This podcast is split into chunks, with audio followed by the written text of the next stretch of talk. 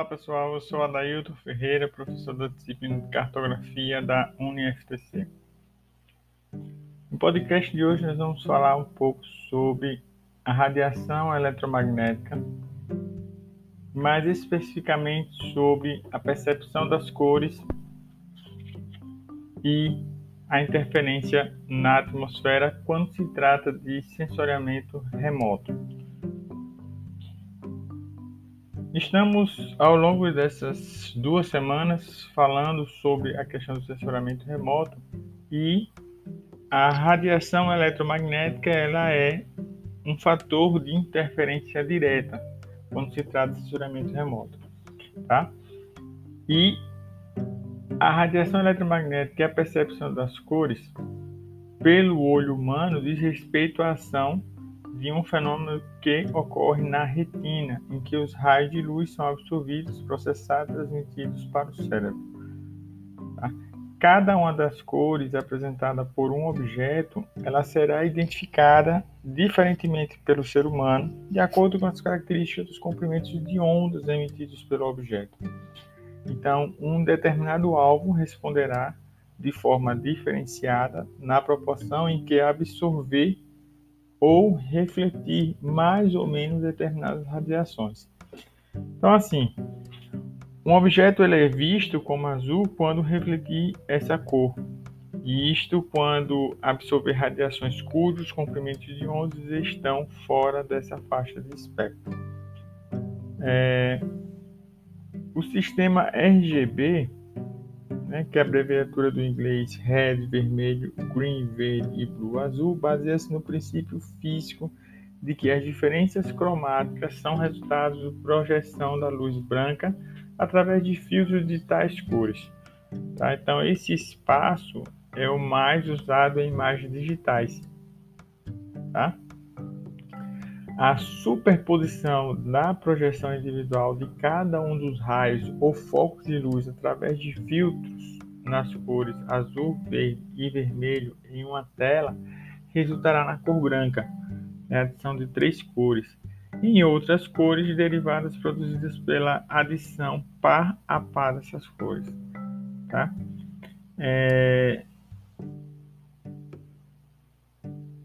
Então a cor branca ela vai ter essa essa esse fim aí das demais cores nos quais isso irá interferir diretamente é, na cor do alvo, né? Isso vai interferir diretamente na análise de sensoriamento remoto.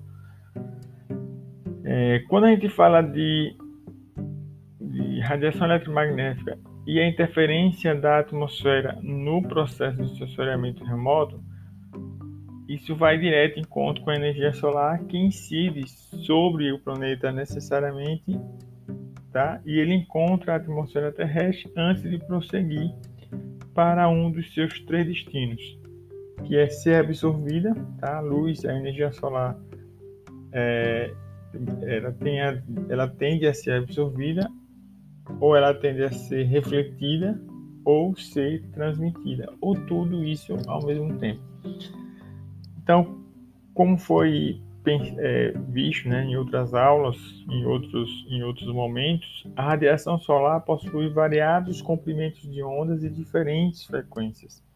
Então, para se trabalhar sensoriamento remoto vinculado aos estudos espaciais afora as microondas utilizadas pelo radar, a principal faixa de interesse situa-se entre a ultravioleta e o infravermelho termal. Tá? Então, essa região aí no espectro, entretanto, é, sobre os efeitos da atmosfera terrestre, de acordo com o comprimento de onda emitido, haverá uma maior ou menor resistência nessa região. Tá? Então, as microondas utilizadas pelo radar não sofrem influência significativa das nuvens Tá? O uso de tal tecnologia é, portanto, mais eficaz é, do que imagens provenientes de sensores passivos tradicionais e essas proporções é, do espectro são conhecidas como janelas atmosféricas. Então, a existência de certos elementos na atmosfera é, terrestre exerce influência significativa em determinadas faixas no espectro eletromagnético. Tá? As chamadas bandas de absorção atmosférica, ela pode gerar dois tipos básicos de fenômenos. O primeiro é a absorção de energia, é, propriamente dita, proporcionada pela presença de elementos como os gases, aerossóis e vapor d'água, e sua dispersão por meio de um espalhamento de energia provocado pelas características das ondas e pelo tamanho dos componentes atmosféricos.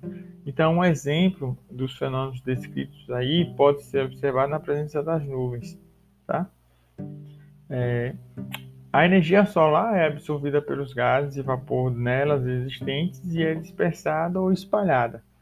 Quanto maior o volume da nuvem, tanto mais os efeitos serão percebidos e a coloração da nuvem passará de branca, né, pouca taxa de absorção de espalhamento, a cinza escuro, quando retrata-se a alta taxa de absorção e espalhamento.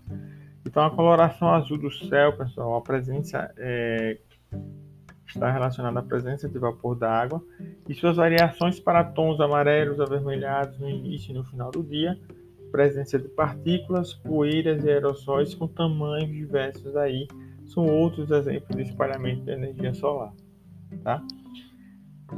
Então, assim, outros efeitos atmosféricos, como a questão do aquecimento global, vinculado ao chamado efeito estufa, não serão discutidos aqui né, nesse momento, mas é, pelo menos uma consideração geral merece ser destacada. É, ela diz respeito aí a, ao necessário conhecimento da região estudada pelo profissional que faz uso das técnicas de sensoriamento remoto. Tá? Essa questão é de fundamental importância para uma correta é, interpretação das imagens, principalmente. E no caso de incidência solar, por exemplo, é, esta irá influenciar na iluminação tá, da superfície é, do planeta e, dependendo de determinadas condições, poderá implicar falsas interpretações. Então, é sempre bom ter esse, esse, esse, essa cautela de se estudar a região antes, antes de se trabalhar com sensoriamento remoto propriamente dito. Tá? Então, pessoal, é, o sensoriamento remoto tem essa interferência direta, tanto das questões da, das ondas eletromagnéticas, tá? Através da, por isso a importância de se saber estudar as questões das cores, como elas são ocasionadas, como elas chegam até a uma formação de imagem, tá? E como nós estamos trabalhando com estacionamento remoto, a interferência da atmosfera é um dos principais fatores aí quando se trabalha é, com esse tipo de atividade. Tá bom? Um abraço a todos. Nos vemos na aula ao vivo e sigam a trilha de aprendizagem.